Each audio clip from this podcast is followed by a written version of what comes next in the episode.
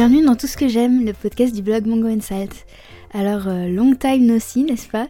J'espère que vous allez bien et que vous avez bien profité euh, de tous les petits plaisirs euh, de l'été. Ça fait assez longtemps que je vous ai un peu abandonné sur, cette, sur cette émission. Mais bon voilà, en fait j'ai pris une pause estivale qui s'est un petit peu prolongée parce que la fin de l'été a été assez chargée pour moi. Mais me voici de retour et je suis hyper contente de vous retrouver. Cette fois-ci pour un nouveau numéro Passion et en l'occurrence une thématique qui m'intéresse particulièrement depuis plusieurs années et qui est, comme vous l'avez vu dans le titre, la seconde main. Alors si vous m'aviez dit il y a quelques années que j'allais faire euh, un épisode de podcast euh, sur la seconde main, je pense que je vous aurais pas vraiment cru parce que euh, ce qui est assez rigolo c'est que de base, moi en fait je suis pas du tout quelqu'un qui était particulièrement intéressé par les objets d'occasion ou la mode vintage par exemple. C'est vrai que chez moi c'était peut-être pas, je pense que c'était pas vraiment quelque chose qui était dans nos habitudes dans ma famille. On avait, je pense comme la plupart des gens, un peu de transmission de pièces euh, de famille qui appartenaient à, la grand-mère, au grand-père, etc. On aimait aller dans des brocantes, par exemple. Moi, j'ai toujours euh, adoré ça depuis petite. J'adorais euh, regarder un peu tous les vieux objets de, chez ma grand-mère, par exemple. Mais c'était pas une sorte de, style de vie qu'on avait de façon globale. Par conséquent, je pense que j'ai grandi moi dans un dans une des habitudes de consommation euh, qui étaient complètement tournées vers le neuf et même avec une certaine répulsion parfois en fait pour euh, pour tout ce qui était un peu vieux ou euh, ce qui avait déjà été utilisé.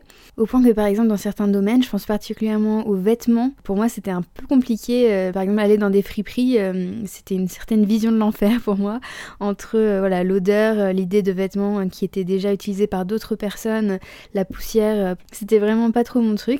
Il a fallu attendre l'année euh, peut-être 2016 ou 2017, euh, je dirais, pour que je commence euh, plus sérieusement à m'y intéresser. Et en fait, c'est une démarche qui est née plutôt de, de mes réflexions en termes d'environnement, d'écologie, etc., que d'une attirance soudaine. non, ça s'est pas passé comme ça à partir du moment où je me suis vraiment euh, bah, renseignée en fait sur l'impact de la seconde main, que j'y ai réfléchi et que je me suis rendu compte que c'était vraiment l'une des meilleures options euh, pour consommer de façon euh, plus écologique, c'est ça qui m'a en fait poussé à me lancer et à passer au-delà de mes appréhensions pour découvrir un monde qui depuis m'a complètement envoûtée. Donc voilà, j'avais envie un peu de, vous en parler, justement pour les gens comme moi qui ne sont pas nécessairement attirés par les objets vieux ou d'occasion euh, de prime abord, mais qui euh, peut-être, j'imagine, ont peut-être aussi une sensibilité un peu écologique ou souhaiteraient réduire leur empreinte carbone. Voilà, en espérant que peut-être mon témoignage pourra vous inciter, si c'est votre cas, à, vous lancer à votre tour au-delà des préjugés et peut-être voilà, vous donner ce petit coup de pouce que vous attendiez pour, pour faire cet effort. C'est parti. Pourquoi j'achète de la seconde main? Je pense qu'il existe beaucoup de raisons possibles euh, pour acheter euh, d'occasion et que chacun, selon sa situation, euh, est plus sensible peut-être à l'une ou l'autre des aspects un peu caractéristiques de, ce mode de consommation. Mais en tout cas, dans mon cas, je pense qu'il y a quatre arguments principaux. Le premier, comme je vous le disais avant, c'est vraiment l'environnement, l'aspect écologique de l'achat en seconde main et plus globalement du fait de réutiliser des objets qui existent déjà. L'exemple assez typique de tout ça, c'est bien sûr l'industrie de la mode. Ça, je vous en ai beaucoup parlé sur le blog. Je pourrais même vous remettre euh, dans la barre d'infos là sur le sous l'épisode euh, peut-être un ou deux petits liens qui vous permettront d'en savoir plus. Mais c'est une industrie qui est l'une des plus polluantes au monde, qui pose énormément de problèmes, tant euh, au niveau de la production, en termes environnementaux et éthiques, que au niveau de la pollution que ça génère au cours du cycle de vie, notamment les microplastiques qui sont relargués lors des lavages par exemple. Mais c'est la même chose un peu pour toutes les industries, hein. bien sûr, tout ce qui est produit en masse, industriellement, etc. Euh, c'est pas sans impact sur notre planète. Et le fait d'acheter tout ça en neuf, eh bien ça euh, contribue à chaque fois à mettre une pression supplémentaire sur l'environnement. Du coup, dans ce cadre, l'achat d'occasion, euh, dans le sens où il peut permettre euh, de repousser, voire d'annuler un achat en neuf, euh, permet évidemment de réduire fortement l'impact de notre achat puisqu'il n'y a pas de nouvelles ressources qui ont été mises en œuvre pour fabriquer cet objet qu'on va acquérir. Il était de toute façon déjà là et peut-être que si on ne le prenait pas, en fait, il deviendrait un déchet et donc il serait plus valorisé. Donc c'est vraiment un, geste en fait d'économie circulaire qui est fondamentalement euh, écologique et responsable.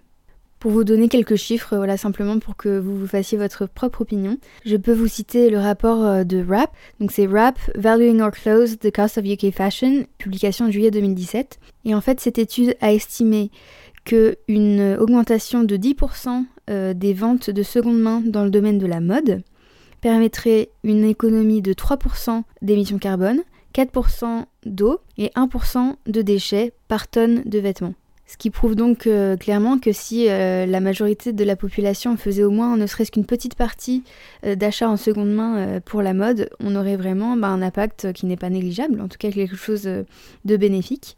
Et comme je disais, c'est valable aussi pour d'autres domaines. Donc par exemple, un autre chiffre qui est issu du rapport Shipstead Media Group de 2017. Dans ce rapport, j'ai lu que les ventes Le Bon Coin de l'année 2016, donc euh, des reventes entre particuliers de toutes sortes d'objets, ont été équivalentes à 7,5 millions de tonnes de CO2 économisées euh, cette année-là. Là encore, une vraie différence, notamment grâce à certains objets qui sont particulièrement polluants à fabriquer. Donc, je pense par exemple aux objets électroniques, euh, à tout ce qui est en cuir, etc. C'est un geste de consommation qui, euh, vous voyez, a potentiellement vraiment un impact euh, assez fort. Et pour moi, ça fait vraiment sens, quoi, tout simplement. Mon deuxième argument, ce serait aussi bien sûr le prix, c'est-à-dire qu'acheter des objets d'occasion, c'est souvent l'occasion de faire des économies, puisque en neuf, et eh ben, bien sûr, on paye plein pot, euh, entre guillemets, alors que les objets d'occasion qui ont déjà servi euh, sont souvent euh, moins chers. C'est vraiment une occasion parfaite d'acquérir des choses qui sont par exemple dans des, bonnes matières, des matières nobles, des choses de qualité qui peut-être ne seraient pas abordables pour nous en neuf dans leur fabrication d'aujourd'hui, mais qui deviennent plus accessibles en seconde main. Mon troisième argument, ce serait aussi euh, l'aspect solidarité, alors qui n'est pas toujours euh, présent dans tous les achats d'occasion, mais c'est quand même une caractéristique qu'on peut retrouver assez souvent. Donc je pense par exemple euh, au fait d'acheter des objets d'occasion via des boutiques solidaires par exemple. Donc je sais pas, Emmaüs en France notamment, les charity shops au Royaume-Uni, mais aussi voilà, il existe tout plein de petites boutiques qui font des ventes au bénéfice d'une association ou de la réinsertion de personnes en difficulté. On trouve souvent ce genre Et c'est quelque chose qui, moi, m'importe et me touche. C'est-à-dire que si je peux euh, non seulement contribuer euh, à la protection de l'environnement, mais aussi euh, soutenir une cause qui m'est chère, ou peut-être aider simplement des gens dans le besoin, c'est vraiment la satisfaction absolue de me dire que mon achat n'est pas seulement un acte voilà, égocentré ou individuel, mais qu'il apporte aussi une petite touche de positif au monde. Et enfin, mon quatrième argument, mais qui est vraiment pas le moindre, c'est vraiment qu'en seconde main, et plus particulièrement dans le vintage, hein, mais pas seulement, on retrouve en fait des objets qui ont vraiment une histoire, un charme, une âme supplémentaire, du fait justement qu'ils ne sont pas tout neufs, qu'ils n'ont pas été euh, directement sortis d'usine si vous voulez. C'est vrai que depuis que j'achète euh, en seconde main, j'ai beaucoup de mal à apprécier les objets qui sont simplement, vous savez, vendus en magasin euh, en dizaines, en centaines d'exemplaires, parce que j'y vois vraiment euh, ouais, de simples objets, de simples produits, quoi, des articles commerciaux euh, sans âme, alors que notamment en vintage, il y a un aspect un peu euh, unique qui est lié bah oui, justement au fait que l'objet a vécu d'autres vies avant d'être avec moi. Et ça j'aime beaucoup. Vraiment, c'est sans doute l'un de mes aspects préférés. Par exemple, tout récemment, je me suis trouvée une veste très particulière parce qu'en fait c'est juste euh, c'est une doublure d'une parka militaire euh, qui a été utilisée par euh, la US Army, donc l'armée américaine dans les années 70. Et cette doublure est authentique et elle a vraiment vécu. Donc déjà je trouve ça assez incroyable parce que je me dis qu'elle a peut-être voilà fait partie de l'histoire du XXe siècle. Et en plus il y a des petits détails. par exemple là sur ma veste il y a un petit coin qui a été un peu recousu à la main. Et donc on voit que ça a été fait de manière un petit peu imparfaite, enfin c'est extrêmement discret, mais c'est un tout petit détail comme ça qui pour moi, enfin moi ça m'émeut beaucoup de voir ça. Je me dis qu'il y a une personne, un être humain, qui a eu un problème avec cette veste, elle s'est euh, déchirée ou je ne sais quoi, et qui l'a réparée à la main, qui a pris un peu de son temps, et elle a laissé cette trace sur l'objet. Pour moi, ça n'a pas de prix, c'est imbattable comme euh, valeur euh, sentimentale. Comment et où acheter de la seconde main? Il y a des tonnes de voies possibles pour trouver de la seconde main, mais globalement, je les séparerais grossièrement en points de vente physiques et points de vente euh, en ligne sur Internet. Les deux ont leurs avantages et leurs inconvénients. Voilà, moi honnêtement, je, fais un peu les deux. J'essaie de privilégier le physique parce que voilà, c'est un peu plus écologique quand même euh, et plus éthique, je dirais, de, choper local. Et puis l'aspect pratique, voilà, de pouvoir euh, éventuellement, je sais pas, essayer, toucher, voir en direct. je pense que pour certaines personnes, c'est même complètement indispensable. Mais les achats en ligne, pour moi, ne sont pas complètement évités. En tout cas, pour certaines personnes, ça peut être vraiment très intéressant. Bah, non seulement Par exemple, tout bêtement, si peut-être vous n'avez pas de point de vente de seconde main chez vous parce que vous habitez à la campagne, dans un endroit où il n'y a pas beaucoup de choses, ou peut-être que vous ne pouvez pas vous déplacer pour une raison ou une autre, ou encore, dans un registre complètement différent, peut-être que vous recherchez un objet tellement spécifique qu'en fait ça prend plus de temps d'aller un peu à l'aveugle dans des points de vente un peu fourre-tout que de faire une recherche précise sur des sites internet spécialisés qui vont pouvoir euh, vous sortir tout de suite des résultats et vous aider à, finalement à gagner du temps. Voilà, moi je ne suis pas forcément hyper militante pour l'une ou l'autre option. Euh, les deux sont bien euh, pour des usages peut-être un peu différents. Mais en tout cas, voilà, si vous voulez vous lancer dans la seconde main, sachez qu'il y a plein de manières différentes de le faire, autant auprès de particuliers que de professionnels. Donc en physique, par exemple, je pense euh, évidemment à des endroits comme Emmaüs, qui ont cet aspect solidaire dont je parlais et qui souvent permettent d'avoir des petits prix très très accessibles. Mais voilà, ça demande de fouiller, il y a une question de chance, etc. C'est la même chose pour les friperies, par exemple, si vous en avez près de chez vous, mais aussi pour tout ce qui est braderie et brocante. Moi, je trouve personnellement que ça fait une chouette activité et que euh, cet aspect un peu euh, chasse au trésor, euh, surprise, a un côté un peu excitant qui fait aussi le charme particulier de ce genre d'endroit. Vous avez aussi peut-être un niveau un peu plus pointu les magasins d'antiquaires, bien sûr. Et puis en ligne, eh bien, mes bonnes adresses, c'est vraiment un peu celles de tout le monde, je pense. évidemment, les sites comme euh, Le Bon Coin, tout ce qui est un peu site de petites annonces, eBay aussi à un niveau plus international, sur lesquels on trouve vraiment un peu de tout, autant de la part de professionnels que de particuliers.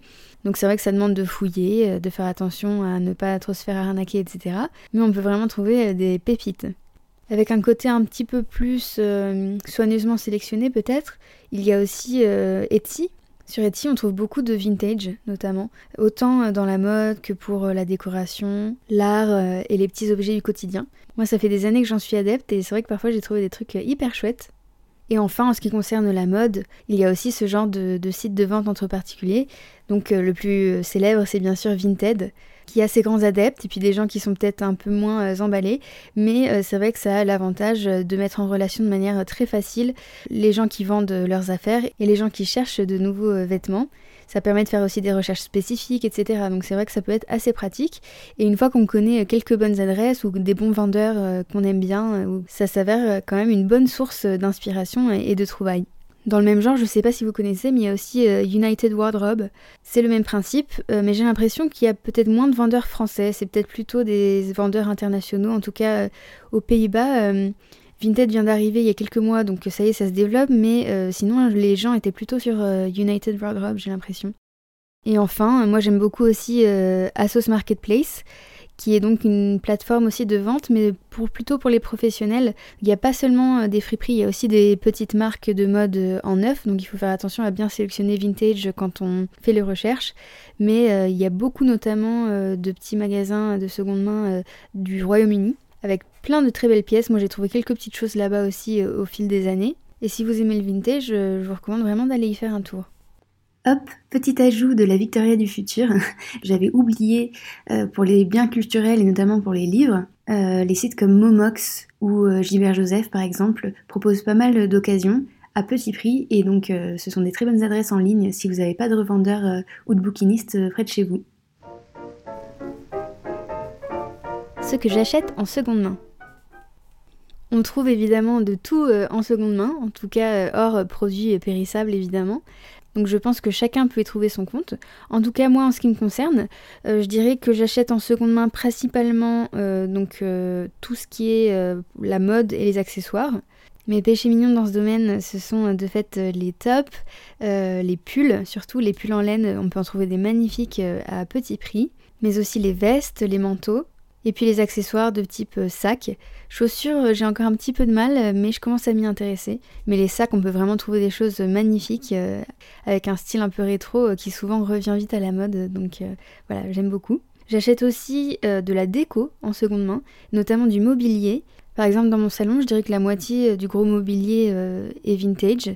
ma table, mes chaises, un tabouret en rotin. J'ai aussi une sorte d'enfilade des années 60. Et puis j'ai aussi quelques objets par-ci par-là, donc par exemple des pots de plantes, euh, un peu de vaisselle, etc. qui est, qui est vintage ou de, ou de seconde main. Et ça, c'est vraiment hyper facile à trouver aussi, tout ce qui est un peu vaisselle, etc. Euh, dans n'importe quel Emmaüs, par exemple, on trouve vraiment des trucs chouettes, à petit prix, et du coup, euh, pourquoi s'en priver? Ensuite, mon autre gros euh, dada dans la seconde main, ce sont les livres. J'achète beaucoup de livres d'occasion, ben, tout simplement parce que c'est beaucoup moins cher. Notamment pour moi qui suis adepte de la lecture en numérique sur ma liseuse. Ça arrive parfois que les e-books soient quand même assez onéreux et que j'ai pas envie forcément d'investir euh, autant d'argent. Il y a pas mal de petites euh, boutiques solidaires du style recycle livre, etc. qui permettent d'acheter voilà, des romans en poche vraiment pas chers. Et enfin, l'autre domaine dans lequel j'achète d'occasion, euh, pas beaucoup beaucoup pour l'instant, mais je compte un peu continuer sur cette voie, c'est euh, tout euh, l'aspect objet de technologie, etc. En l'occurrence, moi, c'est pour mes appareils photo. J'ai acheté plusieurs objectifs en seconde main notamment pour que ce soit euh, moins cher concrètement. Et ça, c'est aussi très valable euh, pour euh, tout ce qui est smartphone, etc. Moi, ça, je l'ai pas encore fait personnellement, mais plusieurs de mes proches l'ont fait. Par exemple, via Back Market, on peut trouver des offres assez intéressantes. Et aussi pour l'électroménager.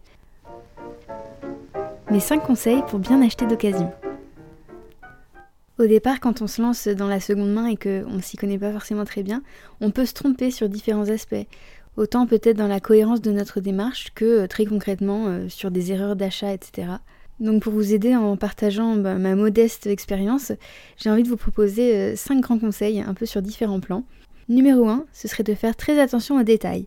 Ça c'est valable que vous achetiez physiquement dans un magasin ou en ligne. Pour éviter de faire un mauvais achat, faites très attention, regardez bien votre objet sous toutes les coutures ou sous tous les angles pour essayer de déceler tout défaut caché même s'il a l'air très beau, magnifique et que vous êtes tombé amoureux ou amoureuse, il faut quand même vérifier parce que c'est vrai que, disons, le désavantage de l'occasion, c'est que on peut tomber sur des objets qui peut-être ne sont plus tout à fait en bon état. Pour un vêtement, regardez bien partout, les coutures, la doublure, vérifiez qu'il n'y ait pas de taches. Et si c'est en ligne, essayez d'avoir un maximum de photos pour vous rendre compte justement de ça. Demandez les mesures, demandez si possible une photo portée ou sur mannequin pour voir le tomber du vêtement. Enfin, essayez vraiment de le connaître euh, vraiment en détail avant d'acheter parce que ça peut éviter pas mal de mauvaises surprises. Pour tout ce qui est mobilier, etc., bien sûr, euh, il faut s'assurer que rien ne soit cassé. Pour tout ce qui est électronique, euh, évidemment, que l'objet fonctionne, etc. Enfin bref, il faut vraiment ouvrir l'œil. Numéro 2, comparer. Surtout quand on débute, en fait, on peut se faire un peu arnaquer sur les prix. Et je pense que ça peut être très utile, notamment sur Internet, de faire d'abord des petites recherches euh, sur ce qui nous intéresse. Si vous avez envie d'un pull irlandais, par exemple, il ne faut pas hésiter d'abord, euh, avant vraiment de craquer pour un modèle que vous avez vu euh, à tel ou tel endroit, n'hésitez pas à faire des recherches sur Internet pour voir à peu près à quel prix on les vend selon le modèle, selon l'état, etc. Pour vous faire un peu une idée, essayez un peu d'explorer le marché pour ne pas euh, trop payer ou au contraire pour vous rendre compte des super affaires euh, sur lesquelles vous tombez quand vous tombez dessus. Numéro 3, pensez à la customisation. Et oui, les objets que vous trouvez comme ça euh, d'occasion ou vintage euh, un peu par hasard, vous pouvez tomber dessus et voilà, sentir quelque chose, aimer cet objet mais qui soit peut-être pas tout à fait adapté à vous. Je pense par exemple en termes de couleur ou euh, pour un vêtement par exemple qu'il ne soit pas tout à fait ajusté à votre silhouette ou peut-être qu'il manque un petit quelque chose ou qu'il est trop long ou je ne sais quoi. Et dans ce cas-là, je pense qu'il faut vraiment garder en tête qu'en fait, euh, l'objet qu'on va acheter peut être adapté à nos goûts, peut être euh, customisé, personnalisé. Je dirais même que c'est tout à fait dans l'esprit euh, de la seconde main et de l'occasion. Donc ce tabouret qui a l'air hyper chouette mais qui n'est pas de la bonne couleur, et eh ben vous pourrez le repeindre. Cette blouse qui est un peu trop longue, et eh bien pourquoi pas l'emmener chez votre couturier ou votre couturière et la faire raccourcir. Il y a plein de choses à faire. Et certains des trésors qu'on trouve euh, peuvent parfois devenir euh, encore meilleurs euh, si on a justement cette ouverture à, la customisation, aux retouches, etc. Ça rendra ces objets encore plus uniques en fait, c'est ça qui est génial. En numéro 4, je dirais d'éviter la seconde main du bout du monde. C'est une décision bien sûr qui revient à chacun et chacune, mais personnellement, pour être cohérente dans ma démarche et pour que mon impact soit réellement euh, minimisé avec la seconde main, je fais très attention à ne pas commander euh, en ligne, notamment euh, auprès de vendeurs qui soient très loin de chez moi. Parce que si c'est pour créer une empreinte carbone pas possible avec un transport de continent à continent, par exemple, c'est vrai que ça perd un peu de son intérêt. Alors peut-être voilà une fois ponctuellement parce que vous avez eu un gros coup de cœur et qu'il n'y a pas d'autre solution et que vous trouvez rien d'autre, pourquoi pas? Mais en tout cas, euh, à mon sens, c'est pas une habitude qu'il faut vraiment privilégier. Euh, l'idéal, c'est évidemment de rester auprès de, pays proches, euh, pays frontaliers ou, ou peut-être en tout cas dans l'Union européenne, de préférence même l'Europe de l'Ouest si vous êtes en France par exemple ou aux Pays-Bas comme moi. Ça reste beaucoup plus doux pour la planète. Et enfin, en numéro 5, je dirais de faire attention à ne pas tomber dans les travers du marché de l'occasion. Comme l'a si bien souligné Julie du blog Banana Pancakes, je vous mettrai le lien dans les informations sous le, sous le podcast. Mais en gros, si on veut que la seconde main conserve un peu son aspect écologique, il faut pas que l'idée de la revente euh, devienne un peu une excuse pour acheter encore plus de neuf. On pourrait se dire, bon bah j'achète pas de neuf, mais j'achète tout sur Vinted par exemple. Sauf que si ce sont des vêtements, en l'occurrence euh, euh, issus de la fast fashion, qui ont été achetés voilà, de manière un peu compulsive et qui sont revendus aussi secs, finalement on alimente un peu quand même le marché du neuf. Pour moi, ça passe par le fait, par exemple, euh, de se concentrer sur des pièces dont on a vraiment besoin. Peut-être même de se faire plaisir, voilà, pour alimenter un peu son dressing, etc. Mais sans euh, essayer de trouver la moindre bonne occasion euh, et d'acheter plein plein de choses que finalement on, va pas mettre en fait. J'essaye de trouver des choses qui me correspondent, des matières de qualité qui vont pouvoir durer au maximum. En tout cas, c'est ma démarche globale. Il peut y avoir une exception de temps en temps, bien sûr. On peut tous euh, parfois euh, se faire un petit plaisir, mais disons que globalement, il faut quand même faire un peu attention à pas euh, faire de la seconde main un prétexte simplement pour déplacer le problème de la surconsommation à un autre niveau. C'est pas vraiment le but, quoi, évidemment. Ressources et recommandations autour de la seconde main. Voilà pour terminer en beauté cet épisode et pour vous offrir un maximum d'inspiration. Alors je vous mettrai tous les liens euh, aussi dans la barre d'informations euh, sous, sous cet épisode, mais je voulais juste partager avec vous euh, quelques références des médias, des influenceuses, etc. que j'aime bien autour de la seconde main, pour que vous puissiez continuer à explorer le sujet et peut-être continuer à alimenter votre envie justement de consommer de cette manière. Alors j'ai notamment deux podcasts à vous recommander. Le premier c'est Seconde, c'est le podcast de Myrtille qui est une grande adepte de la seconde main et qui a aussi un super blog. Je vous les mettrai euh, tous les deux, mais en tout cas, voilà, son podcast consiste à, à interviewer des, pour l'instant des femmes qui euh, sont des adeptes de mode de seconde main ou de mode vintage.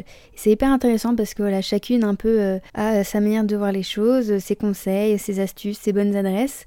Aussi parfois une implication carrément dans le milieu professionnel euh, du marché d'occasion. Donc voilà, c'est vraiment c'est assez passionnant de découvrir tous ces portraits et je vous, je vous, le recommande chaleureusement.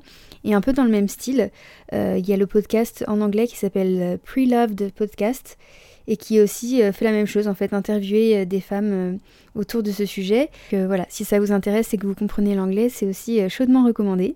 Ensuite, il y a aussi des chaînes YouTube qui sont vraiment intéressantes si vous avez envie d'un peu d'inspiration en termes de friperie et de mode vintage. En France, on a Clara Victoria c'est une chaîne euh, qu'on m'a recommandée tout récemment euh, sous un de mes articles. C'est une euh, jeune fille hyper créative qui fait plein de choses autour justement de la mode vintage et qui vous emmène genre en friperie pour voir un peu ce qu'elle va trouver et tout. Donc c'est vraiment sympa et assez inspirant. Et dans le même style, mais aux États-Unis, mes deux chouchoutes, c'est B. Jones Style. C'est vraiment une fashionista, mais euh, complètement euh, vraiment basée sur la mode vintage. Elle fait des trucs assez euh, excentriques, originaux, voilà, hyper fashion quoi. Donc, si vous aimez bien ça, c'est aussi assez intéressant à suivre et dans un style peut-être un peu plus classiquement citadin, mais avec un aspect aussi assez vintage, bohème, euh, californien, hyper chouette. Euh, il y a aussi Tiny Acorn. Elle fait des lookbooks vraiment magnifiques, euh, plein d'inspiration vraiment. si vous voulez ensuite aller chercher des choses similaires en friperie, je suis sûre que ça vous donnera plein d'idées. Et enfin, en termes de blog, Instagram, etc., outre évidemment le compte de Myrtille, je vous recommande beaucoup le blog et l'Instagram de Nawal Bonnefoy qui vous parlera euh, forcément si vous aimez euh, les ambiances un peu rétro, euh, la mode vintage, avec des influences un peu genre années 50, 60, un côté vraiment rétro et féminin qu'elle porte particulièrement bien. Et du côté du monde anglophone, j'aime beaucoup aussi Alice Tran. Il me semble qu'elle est propriétaire d'une boutique vintage justement, ou une friperie ou un truc du genre. Et elle fait pas mal de looks et de tenues comme ça, un peu autour de la mode éthique et de seconde main, dans des tons assez neutres, doux, avec un style euh, un petit peu prépi, vintage, voilà que j'aime beaucoup.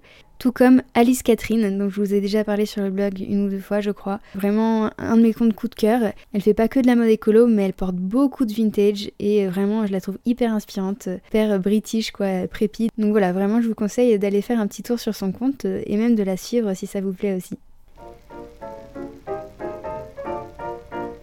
Bon, ça y est, ça va être la fin de cet épisode. J'espère euh, qu'il vous aura plu, euh, qu'il vous aura euh, inspiré, peut-être donné des idées, de nouvelles motivations, ou tout simplement peut-être qu'il aura ravivé un intérêt que vous aviez déjà. Moi, en tout cas, ça m'a vraiment euh, passionné de vous en parler. J'adore, euh, j'adore la seconde main vraiment. C'est quelque chose euh, qui m'habite vraiment et qui m'intéresse de plus en plus.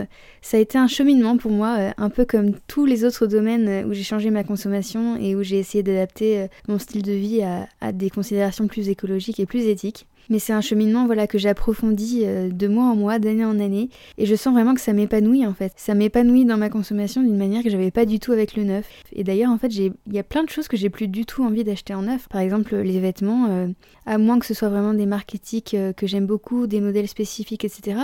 Ça c'est vrai que je prévois encore quelques achats par année pour ce genre de coup de cœur. Mais pour tout le reste, je veux dire, on peut trouver tellement facilement en occasion avec en plus un charme, un aspect unique euh, qui est vraiment euh, tellement spécial qu'en fait euh, j'ai même plus envie de regarder ce qu'il y a dans les magasins. J'aime bien trouver mes petites pépites, faire la chasse au trésor, ça m'amuse beaucoup plus.